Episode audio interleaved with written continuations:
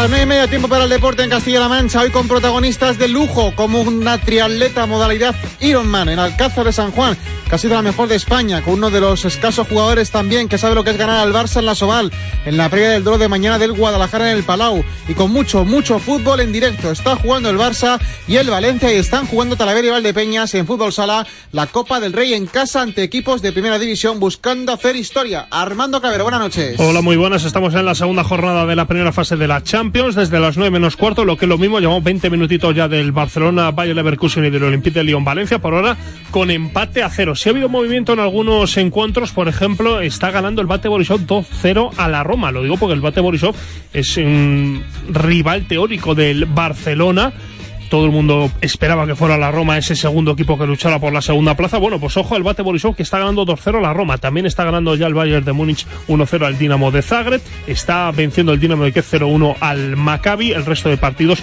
están empate a cero. Además, ya para mañana el Real Madrid jugará en tierras socas. Se enfrenta al Malmoe Benítez deja en la capital a todos los tocados o lesionados, es decir, Bale, James, Danilo, Pepe y Ramos. A priori, partido sencillo para los blancos. Sobre los lesionados hablaba el propio Benítez. Nuestro objetivo única y exclusivamente es este partido. Por lo tanto, si hubiesen estado eh, preparados para este partido, estarían aquí. No lo están. Jesús sí lo está porque no está lesionado, está eh, en condiciones y ellos todavía no estaban para, para darnos, eh, aportarnos un 100% en este partido. Por su parte, el Atlético de Madrid recibe al Benfica con la baja de Coque, que apura sus opciones para jugar el derby ante el Real Madrid este domingo. El conjunto rojiblanco busca seguir con la buena racha en esta competición. Simeone tiene muy claro cuál es el jugador más destacado del conjunto portugués, el argentino Gaitán. Absolutamente la referencia del equipo, un chico que puede tener gol, sobre todo tiene asistencia, tiene buen uno contra uno un jugador importante en un sector del campo determinante para el Benfica y tendremos que estar claramente atentos a su juego ofensivo sobre todo. Mientras el Sevilla jugará en Italia ante la Juventus, Emery no ha convocado ni a Vitolo ni a Fernando Llorente con problemas musculares y como bien comentados está en acción la segunda ronda de la Copa del Rey. Desde las 9 se está jugando el Talavera Fútbol Sala frente al Pozo Murcia y el Valdepeñas Elche. Ya ha habido novedades en el marcador en el Cano. Ojo porque ha marcado el equipo alemán. Ahora mismo 22 de la primera, Barcelona 0, Bayer Leverkusen 1. Decías que mañana juega el Real Madrid eh, ante el Malmo. Sabes que ha reducido las dimensiones del campo, ¿no? No es la primera vez, me parece, que suceden cosas así, ¿no? Vamos a verlo.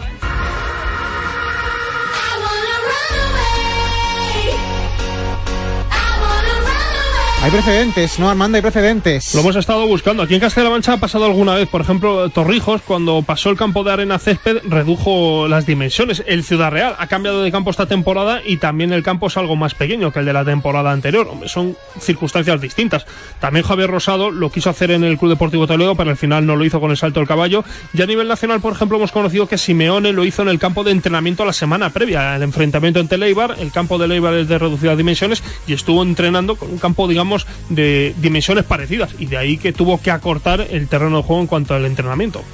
También tenemos un caso en el grupo D de segunda B que ha pasado esta misma temporada. El campo de Sarriena, del Leyoa, donde ya ha jugado el Toledo y el próximo lo va a hacer el Guadalajara, ha reducido sus dimensiones a posta para esta temporada. Igor Gordovil es su entrenador. Hola Igor, buenas noches. Buenas, buenas. Vosotros habéis hecho eso también esta temporada, ¿no? De la pasada a esta, habéis reducido las dimensiones de vuestro estadio. Sí, bueno, eh, por dos motivos, ¿no? Uno porque por seguridad, porque las vallas estaban muy cerca, y otro porque, bueno, pues entendíamos que, que, lo- que acortándolo, pues bueno, nos iba mejor a nuestro estilo de juego y bueno, pues así lo hemos hecho. Así que desde este club, desde el Leyoa y desde tu persona, Igor, entendéis que se puede hacer y que si tiene un beneficio deportivo, para adelante, ¿no? Por supuesto, no, las medidas de, de son muy grandes también y nuestro campo ahora en estos momentos está como, como el de Leibar, las mismas dimensiones. Realmente se nota cuando reduces, sí se nota cuando juegas en un campo más grande de lo, de lo que estás acostumbrado, pero cuando reduces la dimensión se nota. Sí, bueno, no, nuestra idea es estar más juntos y ser más eficaces a la hora de presionar, ¿no? Eh, queremos ser un equipo muy corto, entonces, bueno, pues nos interesaba un poco, pues bueno, eh, recortar un poco a lo ancho, ¿no? ¿Y esa reducción de dimensiones se ha traducido en más puntos que el año pasado, por ejemplo? No, no, no. Nosotros eh, lo, que te- lo que tenemos claro es que, que Sarriá tiene que ser un fortín, ¿no? Los, eh, los partidos de casa tienen que ser para nosotros vitales. Y entonces entendíamos que eso, que, que haciendo de esta manera, pues bueno, estaríamos más cerca, ¿no? hemos jugado tres partidos y bueno, solo, solamente hemos ganado uno, ¿no? Entonces, bueno, pues eh, poco a poco tendremos que ir mejorando. Hmm. ¿Tú crees que al Madrid le puede beneficiar o perjudicar mucho esto de que el Mamo reduzca las dimensiones? Hombre, pues con balón al hacerlo muy grande, pues bueno, pues eh, creo que les perjudicará, ¿no? Pero bueno, yo creo que el Madrid tiene calidad suficiente para ganar en cualquier estadio, ¿no? Aprovecho para preguntarte, Igor, cómo está viendo los equipos de Castilla-La Mancha. Ya habéis recibido al Toledo. El próximo es el Deportivo Guadalajara, dos de los equipos que en teoría tienen que estar arriba. ¿Cómo está viendo el inicio de temporada estos dos equipos? Sí, bueno, pues el, el Toledo aquí en Sarriena, pues bueno, eh, estuvo francamente bien. Es verdad también que les dimos muchísimas facilidades. Eh, a la hora de apretar tuvimos muchísimos desajustes y bueno, pues, fruto de la, de la calidad que tienen ellos, pues bueno, pues eh, nos ganaron, pues yo creo que muy cómodos, ¿no? Y Guadalajara, pues bueno, pues eh, creo que tiene un buen equipo, creo que la temporada es muy larga y bueno, pues eh, les cuesta arrancar, les ha costado arrancar, pero bueno, yo creo que a la medida que pasen las jornadas, pues bueno, irá para arriba, ¿no? No tengo ninguna duda. Hmm. En el grupo en general, Baracaldo, vecinos vuestros, Arena, Real Unión, se han metido ya arriba con una muy buena dinámica. ¿Son tres equipos que se van a quedar ahí arriba? Nunca se sabe, ¿no? Nunca se sabe, pero el Baracaldo, bueno, pues por plantilla, por presupuesto y, todo, pues bueno, como el Real Unión, pues creo que, que son equipos muy a tener en cuenta, ¿no? El Real Unión el año pasado, pues eh, hizo una magnífica temporada, el Baracaldo estuvo a punto de entrar también, y bueno, pues este año yo creo que son dos candidatos, ¿no?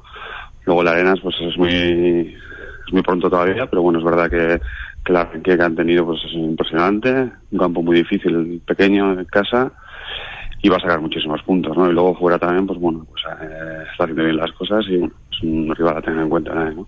¿Crees que se puede partir la clasificación de los cinco o seis primeros para abajo o va a estar todo súper igualado? Yo creo y espero que esté todo muy, muy equilibrado. Yo creo que habrá cuatro o cinco equipos que, que, destaquen, pero bueno, pero estaremos todos, todos muy juntos, ¿no? Creo que es una categoría muy exigente donde los detalles marcan la diferencia entre ganar y perder y bueno, pues creo que va a estar muy, muy igualado. ¿no? Mm, detalles que es lo que está marcando ahora mismo los partidos, ¿no? Eh, el error, el error y que alguien lo aproveche. Eh, efectivamente. ¿no? Eh, segunda es una categoría donde todas las fuerzas están muy igualadas y el menor error te condena. ¿no? Son detalles pequeñitos, eh, bien puedes hacer acciones a balón parado, contraataques, eh, desajustes de presionar y bueno, pues todo eso al final pues penaliza, ¿no? Entonces bueno, nosotros cometimos muchísimos errores al principio y bueno, creo que llevamos dos tres semanas bastante bien, ¿no? Entonces, bueno, la idea es seguir, seguir compitiendo y, y minimizando el error. Hmm. Muy bien, pues Igor Gordovil, entrenador del Leyoa, equipo que este año ha reducido un poquito las dimensiones para intentar beneficiar el juego de presión que intentan hacer en Sarrina un Fortín. Muchas gracias y mucha suerte, Igor, ¿vale? Vale, igualmente, gracias. Vamos con el fútbol de Castilla-La Mancha. Hoy ha estado en primer equipo José Miguel Garrido, el presidente del Albacete Balompié. Le recomiendo que escuchen la entrevista. Dos temas sobre todo encima de la mesa, el tema de Animayo, el tema de la reducción de la deuda. En cuanto a la deuda, no hay que olvidar que es un club que empezaba con una deuda de 12 millones esta temporada, ahora mismo está a 6, pero es que cuando llegue junio estará a 3 una deuda a junio de 2016 que para el presidente, para José Miguel Garrido, en junio, esos 3 millones de euros será una deuda residual. Albacete con una deuda de 3 o 4 millones de euros eh, es una deuda, digamos, residual, ¿no? Porque ya sus ingresos serían muy superiores a su deuda. Esa deuda está renegociada, se podría hacer frente perfectamente a partir del año que viene a todos los, los compromisos pendientes en un plazo de tiempo razonable. Y nuestro único requerimiento, entre comillas, digamos, es que el equipo consiga mantener la presencia en la división de plata, ¿no? Ese es nuestro, nuestro objetivo. Ese era un asunto. Luego el de, Dani Mayo, el nuevo jugador del Albacete, aunque bien verdad que todavía no ha sido presentado, se espera que se cierre mañana. Sobre el jugador ha hablado el presidente. No es una cuestión de falta de confianza en el tercer portero, pero es que el tercer portero ha pasado a ser el primero y el cuarto portero ha pasado a ser el segundo. Eso es una situación que se puede aguantar temporalmente, pero no en el largo plazo. Y esa es, esa es la, la, la cuestión a la cual el cuerpo técnico intenta dar solución con la, con la llegada de Dani Mayo. Vamos con la Roda, que ha recurrido a la segunda amarilla a Oca. Además, Héctor ya ha recibido la alta médica y ya entrena con el grupo y podría reaparecer en el derby el domingo a las 12 y cuarto ante el Socu, que podrán seguir aquí en la televisión de Castilla-La Mancha. El cual ha puesto un autobús para los aficionados que quieran ver el partido in situ. En el Deportivo Guadalajara, Marqués sigue con un virus gastrointestinal y no ha entrenado hoy. El jugador ya se ha perdido varios partidos de liga, pero se espera que llegue al partido ante el Portugalete del sábado. Hoy ha hablado el míster Manolo Cano, se ha despachado a gusto con los últimos arbitrajes recibidos. Lamentablemente no hay nivel en, en esta categoría. En, en, ese campo hay que ser valiente. ¿vale? Yo no pido a los árbitros nunca que me den, pero me, me duele mucho cuando eh, te privan de un resultado, te privan de una situación por falta de valentía. Eso es lo que más me molesta en el fútbol pero cuando es por falta de valentía. Y un apunto más del Club de Fútbol Talavera, Vicente Romero como Marqués sufre una gastroenteritis y no se ha entrenado hoy con el grupo, aún así se espera que llegue para el fin de semana. Les recomiendo que escuchen primer equipo, está en Ivos colgado, también en la cuenta de Twitter para que lleguen en el link directo en Deportes RTVCM, ahí van a ver todas las causas de eh, los arbitrajes del Guadalajara explicadas por nuestro árbitro, por Ángel Álvarez Pinardo. Vamos con balonmano. So I say, hey,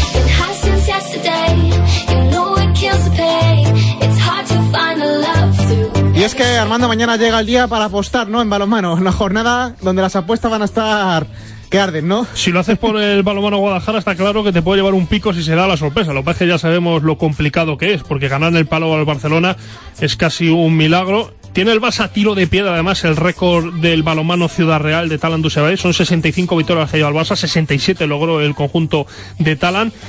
Y hemos estado investigando quién puede ser algún jugador que haya ganado el Barcelona, porque lleva una racha casi de dos años sin, sin perder y hemos encontrado, claro, un jugador del balonmano Guadalajara que estuvo en el balonmano Ciudad Real en su momento, que es J. Brados, el portero. La verdad es que no hay muchos jugadores en la Liga Española que hayan ganado al Barça en Liga. Y él ha sido uno de ellos. El Barça no pierde desde el 2014, cuando cayera ante el Naturhaus La Rioja, y vamos a ver si le puede romper la racha. Pero ya te digo yo que me parece bastante difícil. J. Brados, buenas noches. Hola, buenas noches. Te reías cuando te lo decíamos por ir interna, ¿no? Hombre, eh, a ver, eh, evidentemente esto es deporte, todo es posible y bueno, en fin, es lo que hay. Pero, pero cierto es que se presenta muy complicado. Quizás, quizás, eh, hipotéticamente, si jugar, si Barcelona jugara fuera de casa, pues siempre el factor campo puede poder llegar a influir positivamente para los de casa y, y esas situaciones, pero hoy por hoy teniendo en cuenta cómo está el Barcelona y el nivel que está y, cómo está el resto de equipos, pues eh, cuando menos se presenta complicado. Tú estuviste en aquel Ciudad Real que ganó el Barça en el Palau en la penúltima jornada y le quitaste en la Liga, ¿verdad? En 2008. Sí, sí, sí, cierto es, cierto es. La verdad que, que fue, sí que he tenido ocasiones y he tenido la suerte de ganar en el Palau, he ganado una Champions, he gané, gané ese momento que les quitamos la Liga. La verdad que siempre que ganas a Barcelona consigues cosas porque si no les ganas te las consiguen ellos. Al final, eh, cuando estabas ahí luchando por títulos, eh, pues era un tirario floja y, cuando no eran ellos los que se lo llevaban, pues podíamos llevarlo nosotros y esas victorias son las que nos han dado los títulos. En el manual de J, ¿cómo ganar en el Camp Nou? ¿Qué puntos hay que meter? En el Camp Nou, no, en el Palau. En el Palau, bueno, pues lógicamente nuestras cifras están en torno, si queremos ganar un partido nos tienen que encajar, nos tienen que meter menos de entre 25 y 27 goles. Y por, por contra nosotros tenemos que meter por encima de esa cifra. Para, valorando que el Barcelona ataca con una, con una frecuencia de 50, 55 ataques por partido, pues eh, ahí estamos, hay que defender cuando menos 25 de los ataques de Barcelona no pueden ser gol. O sea que entre portero y defensa debemos de parar esos 25 y que nosotros en el ataque tuviéramos un éxito pues eh, importante. Con lo cual pues bueno pues eh, ahí están los números. Luego para los que les gusten las estadísticas que se pongan a pensar. Y estaba pensando bueno ahí tenemos un portero con un gran porcentaje de paradas en lo que va de temporada. Dos a Jota y a Gonzalo Pérez de Vaca los dos mejores porteros de la SOGAR Sí, bueno, pues oye, ahí están, ahí están las estadísticas. Eh, en fin, eh, yo tendré que expoliar a los míos para que defiendan como lo hacen en las grandes ocasiones y, Gonzalo me imagino que, bueno, a ver si la, esperanza es que estén relajados pensando que el rival tiene poco poca entidad para ellos y, a lo mejor en ese en ese descuido pues eh, nos ponemos a tiro. Sinceramente, Jota, ¿los chicos van con ilusión al Palau o van un poco a disfrutar? Hombre, yo creo que van con ilusión y sobre todo con las ganas de disfrutar de, jugar en una pista como es la del, la Palau, ¿no? Pero, pero bueno, hay que ser realistas. Vamos en un viaje en el día, o sea, con una paliza de autobús y de horas importante. Y, bueno, pues eh, eh, después de todo lo que la gente comenta, viendo la trayectoria de Barcelona y viendo los últimos años de, de los partidos que se han enfrentado a ellos, pues lógicamente saben que es muy, muy, muy complicado, pero pero bueno, como te digo, si el partido empieza de una manera, pues a lo mejor eh, vas entrando en partido, se les complica la cosa, igual que les pasó el otro día en Champions frente al Kristianstad, pues oye, nunca sabe. Eh, cuando menos, muy, muy complicado, pero como bien decía un entrenador hace años, eh, de eso 100% de posibilidades, pues siempre hay un 3% de un resultado fuera de lugar o bueno, muy sorpresivo y ahí estamos. A nivel personal supongo también eh, reencuentro con viejos amigos, amigos, que es verdad que cada vez quedan menos, porque claro, uno ya tiene una edad, y, pero supongo que también para ti siempre es especial. Sí, por supuesto, se van haciendo mayores y, y vamos quedando menos pero pero sí, bueno, prácticamente todos los jugadores que hay en la selección en, Barcelona, más eh, Ruten, Calazar, Osari, bueno, pues hay jugadores con los que ya he jugado y compartido equipo, en fin, un montón de ellos eh, muy, muy conocidos para mí, claro. ¿Qué tal llega el equipo, eh, J? Bueno, a ver, viene unas semanas complicadas por lo, por lo que suponen los puntos. El Logroño, pues en casa se llevó dos puntos eh, con una diferencia importante en el marcador del principio, nos, nos sacó un poco de partido y bueno, pues ahora es la, la jornada de, que, en fin, de todos los demás pueden sumar. Nosotros estamos frente a Logroño y frente a Barcelona, partidos que prácticamente nadie suma y eso pues al final es un lastre de cara a los futuros partidos, pero bueno, el equipo está con ilusión y haciendo las cosas al principio de temporada, mejorando, todavía corrigiendo cosas porque es muy pronto, pero sobre todo con esa ansia de, conseguir puntos de cara a los objetivos finales. Gonzalo, la última, eh, iba a decir, Jota, la última por mi parte, quería preguntarte precisamente por Gonzalo, lo está haciendo muy bien, ya consolidado como portero del Barcelona y como portero de la selección, el toledano. Sí, yo creo que, bueno, mucha gente se hablaba de futuro, ¿no? Ahora mismo Gonzalo es un presente ya y, le queda mucho recorrido. Yo creo que el otro día, hablando de los partidos, del récord partidos de 607 partidos en, en Asobal, eh, pues lógicamente uno de los candidatos a poder superarlos, si él quiere, es Gonzalo, porque viendo la edad en la que ha empezado, eh, la capacidad que tiene y sobre todo el físico y las posibilidades que pueda, pueda llegar a tener, pues, eh, pues puede ser uno de los candidatos a, a quitar ese récord en un momento dado. Y tras el primer mes de competición, Jota, ¿qué tal te vas encontrando tú en tu reencuentro con la Liga Sobal? Empezaste siendo un poquito autocrítico, ¿vas ya un poquito más optimista de cara a tus actuaciones, de cara como a tu nivel? Bueno, evidentemente el nivel, eh, la curva del deportista es eh, inversa, ¿no? Entonces, eh, lo, más importante para mí es mantener, mantener el nivel, apoyar, aportar al equipo y cuando realmente el equipo lo necesite, estar ahí. Y ahora mismo, pues, es lo que estamos haciendo y, de momento pues todavía pues empezando en el rodaje y sobre todo eh, en partidos donde no hemos estado sumando puntos que al final hay que hay que intentar sacar. Hemos conseguido dos empates los últimos han sido dos empates y olvidándonos de Logroño. Y a partir de lo que suceda mañana pues eh, a seguir sumando que es el objetivo final para, para el Guadalajara. A ver si se acaba ya esta gran etapa de montaña que nos ha tocado en principio de temporada para Balonmano Guadalajara. Que haya mucha suerte, Jota, y sobre todo pasarlo bien mañana en el reencuentro con viejos amigos y en un lugar tan espectacular como es el Palau, el mejor pabellón para jugar en la Liga Sobal. Vale, muchísimas gracias. Un saludo, abrazos.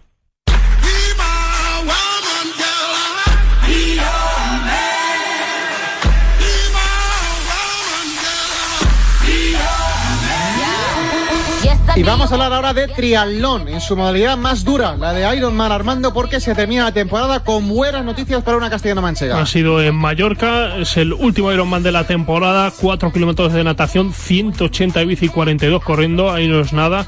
Una maratón que completó la alcazareña Alba Reguillo un poco más de 10 horas. Era su segundo Ironman y la verdad es que lo hizo en su mejor tiempo y no solo eso, sino que fue la mejor española. El único pero, la única lástima que se quedó a tres puestos de clasificarse para el rey de los Ironman, que todo el mundo sabe que es el de Hawái, que es un auténtico espectáculo, pero el próximo año nos dice que lo va a conseguir. Alba Reguillo, buenas noches. Buenas noches. ¿Lo vas a conseguir? Sí, sí, vamos, voy a ir a muerte. ¿Qué tal la temporada? ¿Cómo has dado este año con ese Pues, último Ironman en Mallorca con buen resultado? Sí, bueno, llevo una temporada bastante buena, eh, muy buena en cuanto a resultados, muy mala en cuanto a salud, porque llevo arrastrando una fascitis cerca de un año, pero aún así eh, en los resultados de este año no, no se me ha notado. O sea que, bueno, soy ahora mismo actualmente campeona de España de, de mi, de mi franja de grupos de edad en media distancia. Eh, ahora mismo en el Ironman de Mallorca quedé primera de todas las españolas y quinta de mi, de mi grupo de edad. Y ahora dentro de un mesecito voy a competir en el Campeonato de España de larga distancia en el que quiero, en el que quiero también hacer podium en, en, grupos de edad. Así que bastante, bastante bien la temporada. Me decías antes que todavía te duele el cuerpo. ¿El cómo? Que todavía te duele el cuerpo de la paliza que te diste, esas 10 horas haciendo deporte, 180 en bici, una maratón.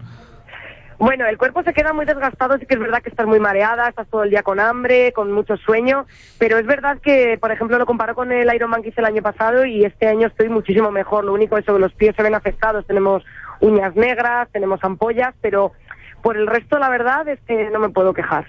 He recuperado bien. El año que viene a por Hawái, ¿no? Estás Sí, quedado sí. tres puestos este año, así que el año Sí. que viene tienes que dar ese salto, ¿no? Mira, el, el, resultado que he tenido este año, el año, el año pasado me hubiera clasificado ya para Hawái con el Ironman que hice. El problema es que al ser el último de la temporada hay mucha gente élite que lo que quiere es conseguir el, slot para el año que viene.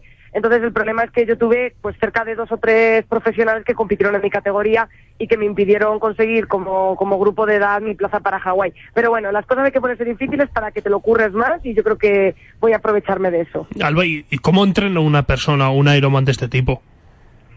Es, es lo que decimos, el Ironman es el final, eh, lo peor es el entrenar. Luego encima yo trabajo en un gimnasio, entonces mi desgaste físico es el triple que el del resto de personas. Yo tengo que dar dos, tres clases al día, más luego mis entrenamientos. Entonces, bueno, pues eh, para un Ironman, eh, así cualquier persona entrena entre cuatro, cinco horas, entre tres, entre tres y seis horas al día. Cinco, cinco o seis días a la semana. Y después de un Ironman de este tipo, recuperarse, ¿cuánto te cuesta llegar a estar de nuevo al 100%? Bueno, de nuevo a 100% es que depende también mucho, depende mucho de la cabeza, depen- depende mucho de la experiencia que tengas. Sí que es verdad que, que en, mi, en mi caso tengo unas condiciones físicas muy buenas, recupero súper bien. Entonces yo, por ejemplo, el año pasado, después justo de mi, de mi Ironman, yo corrí la, la maratón de Castilla-La Mancha, en la que quedé segunda, corrí la media maratón de aquí de Alcázar, en la que quedé también segunda. Eh, es decir, recupero bastante bien. Yo, por ejemplo, ahora mismo ya podría empezar a entrenar y a moverme bien. Lo que pasa es que hay que ser prudentes porque las lesiones muchas veces vienen cuando menos te lo esperas. Está para Armando. ¿Se vive bien del Ironman? ¿Da buenos premios? Eh, a ver, los que son profesionales y se quedan entre los primeros, por supuesto que son que son unos, unos premios bastante buenos. Pues no sé si ronda los 5.000, 6.000 euros por cada podium. De acuerdo, hombre, si lo comparas, por ejemplo, con, con otros tipos de deporte, pues es, es poco, pero como nosotros en realidad todas estas cosas las hacemos por el amor al arte, pues la verdad es que con poquito que nos den, estamos contentos. Lo más caro es la inscripción, entiendo. Sí, la, la inscripción de un Ironman, de marca Ironman, eh, roza los 534 euros. Sí, solamente la inscripción. ¿Y el de Hawái? Eh, el de Hawái, pues eh, 800 dólares el poder ir. Es, Es decir, que el coste es- Págate el avión, págate el avión, Armando, claro, págate el avión. Sí, sí, no, para el año que viene pues voy a tener que, que una ucheja y luego pues los cuatro patrocinadores que podamos sacar pues para que nos puedan ayudar un poquillo a conseguirlo. Porque entre el vuelo y tal pues sí que un, un Ironman de Hawái pues te puede contar, costar entre 3.000, 4.000 euros por persona. El mayor sacrificio que tienes que hacer, ¿cuál es? La comida, eh, gastarte el dinero para intentar competir en estos Ironman, el nivel físico que es estar con- prácticamente torturado. Sí, bueno, para, para mí ahora mismo yo creo que las limitaciones que tenemos más grandes, los que nos dedicamos a triatlón de larga distancia, es la economía. Esa, eso es lo que te limita en, casi todo. Si, te puedes, si tienes dinero para inscribirte en cuatro competiciones para prepararte el Ironman, pues a cuatro. Que tienes para dos, pues para dos. Porque sí que es verdad que nosotros yo creo que somos un poquito más foquistas y el entrenar, yo creo que disfrutamos entrenando. El tema de la comida, no, al contrario, podemos inflarnos a comer, nos gusta comer bien, entonces nos inflamos porque gastamos muchísimas kilocalorías y, y luego la mente la llevamos bastante bien. A mí el, el mayor sacrificio es muchas veces eso, que tienes que, que, que transigir o, o tienes que decir que no a muchas competiciones por la, por la falta de dinero. Pues Álvaro Reguillo, enhorabuena por este magnífico resultado la mejor española en este Ironman de Mallorca, el último de la temporada. Suerte en el Campeonato de España. Muchísimas gracias. Y a ver si podemos saludarte dentro de poquito con buenas Eso noticias. es. Así te Eso vemos en. Hawái. Vale, muchísimas gracias. Un abrazo, un beso. Un abrazo, hasta luego, chao. Salta la sorpresa en el primero de mayo. Está ganando el Talavera Fútbol Sala, equipo de segunda B a todo un pozo de Murcia de primera. 2 a 1, 2-2 de Justo Cáceres que han remontado el tanto inicial de los murcianos. Más de 2.500 personas están abarrotando ahora mismo el primero de mayo en una noche de Champions en la que el Barça de momento está perdiendo en el 44 por 0-1 ante el Leverkusen. El Valencia por su parte empata de momento a 0. Mira, no, acaba de marcar Fegulí, el primero ante el Olympique de Lyon, Olympique de Lyon 0, Valencia 1, gol de Fegulí. Y el Valdepeña Fútbol Sala de momento está ganando con gol de Juanlu 1-0 a otro equipo primera. El Elche. Mañana lo resolvemos a las 3 en primer equipo. Hasta entonces, pásenlo muy bien. Hasta mañana.